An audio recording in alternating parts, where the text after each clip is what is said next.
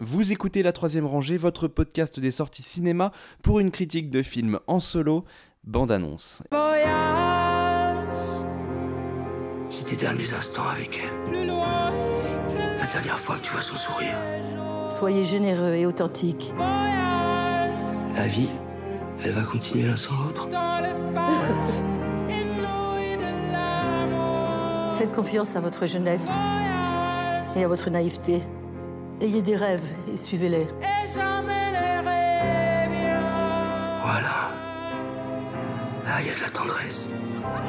N'ayez pas peur. Vivez chaque chose jusqu'au bout, intensément. Accomplissez-vous. Accomplissez-vous? De son vivant, alors écoutez, euh, il y a eu une répartition euh, équitable des, des films un peu durs cette semaine, on va dire. Et euh, pour celui-là, c'est Lila qui s'y est collée. C'est un film d'Emmanuel Berco. C'est avec Catherine Deneuve, Benoît Magimel et Gabriel Sarah. Alors Lila, de quoi ça parle et est-ce qu'on va bien rigoler? Ah, on va, on va se marrer, le François. On va se marrer. Non, très sincèrement, j'avais envie de pleurer. Genre, j'étais dans un sale mood et je me suis dit, faut que ça sorte. Euh, tiens, euh, un, un film sur euh, un gars qui a un cancer, qui va mourir et sa mère est désespérée de perdre son fils. Ça, ça va être parfait pour mon mood. Et c'était parfait pour mon mood. J'ai chialé pendant deux heures, je suis sortie de là et je me suis sentie mieux pendant une heure ou deux. Puis la vie est revenue. Euh, Et là, ça le revient toujours. non, concrètement, pff, oui, bah voilà, je l'ai dit, hein, c'est Benoît Magimel, donc professeur de. ah, acteur raté, hein, dira-t-il lui-même, donc professeur de du théâtre. personnage. Le- Je laisse l'ambiguïté flotter.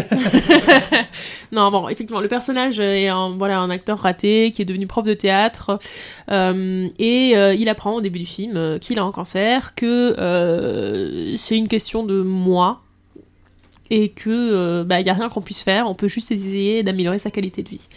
Euh, sachant que cette annonce, elle est faite en présence de sa mère, donc jouée par Catherine Deneuve, qui est un peu la maman poule, hyper protectrice, etc.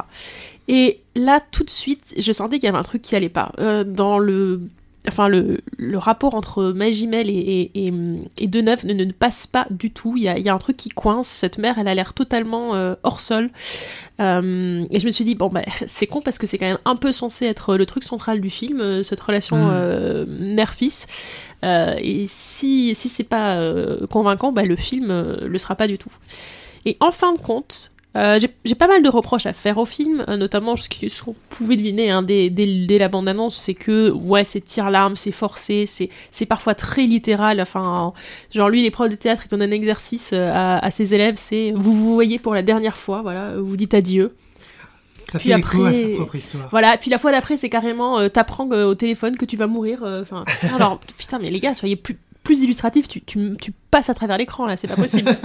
Euh, mais bon, c'est, je me suis dit bon, bah, pas, écoute, c'est pas grave, on va se l'enquiller hein, les, les deux heures de, de tir-larme. Et puis en fait, il y a un moment dans le film. Je dirais pas que c'est exceptionnellement réussi, mais, mais tu te rends compte que le film est pas à propos de ce que justement cette relation mère-fille qui était vendue comme mère-fils qui été vendue comme euh, l'épine dorsale du film, euh, en réalité elle est un peu plus malsaine que ça. Euh, et, tu comprends pourquoi est-ce que finalement ça passe pas si bien entre les deux personnages. C'est-à-dire que t'as as Catherine Deneuve d'un côté qui est dans son délire de maternité avec son, son tout petit, tu vois, qu'elle doit protéger, qu'elle doit couver. Et en fait tu te rends compte qu'elle lui a ruin- ruiné sa vie à vouloir euh, trop le protéger. Mais c'est pas un truc aussi enfin c'est pas un truc où il lui en veut tu vois euh, frontalement et où il y a de la rancœur etc il aime malgré tout sa mère il a des liens forts avec elle.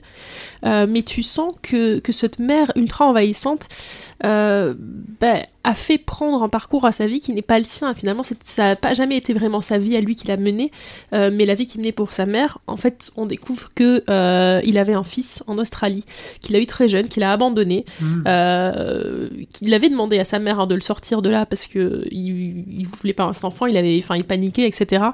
Euh, et que finalement, euh, bah, cette mère ne lui a pas laissé pour le meilleur et pour le pire, ne lui a pas laissé vivre sa vie, assumer ses erreurs, euh, risquer. Et en fait, il a tout un discours à ses élèves qui tient, qui leur donne un petit peu, voilà, comme mot d'adieu, qui est tentez des choses, n'ayez pas peur du ridicule, plantez-vous. Et en fait, ce que lui, il a vraiment fait dans sa vie, en fait, tu sens qu'il y a un regret vis-à-vis de ça, euh, qui est qu'il est toujours resté protégé euh, par sa mère euh, et qu'il a jamais assumé sa vie d'homme finalement. Et, et par ce retournement-là, mais qui, encore une fois, pour le coup, est, subtil. Et en fait, c'est assez bizarre parce que tout le reste du film n'étant absolument pas subtil, et notamment, pareil, du coup, finalement, le vrai objet du film, c'est son fils qui revient d'Australie, euh, mais qui sait pas s'il va aller le voir à l'hôpital. Qui est là, qui est autour, qui surveille, et on ne sait pas s'il va aller voir son père à l'hôpital. Bon, évidemment, euh, on le sait, hein, je veux dire, dramaturgiquement, on sait qu'il va rentrer à l'hôpital, euh, il rentrait dans la chambre au dernier moment.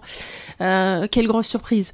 Mais, mais voilà, ce, centre un petit peu névralgique du film se, déplace et ça permet de donner un peu plus de nuances et, de mettre en perspective bah, la vie de cet homme, pas simplement dans, dans ses. Enfin voilà, sa, sa, fin.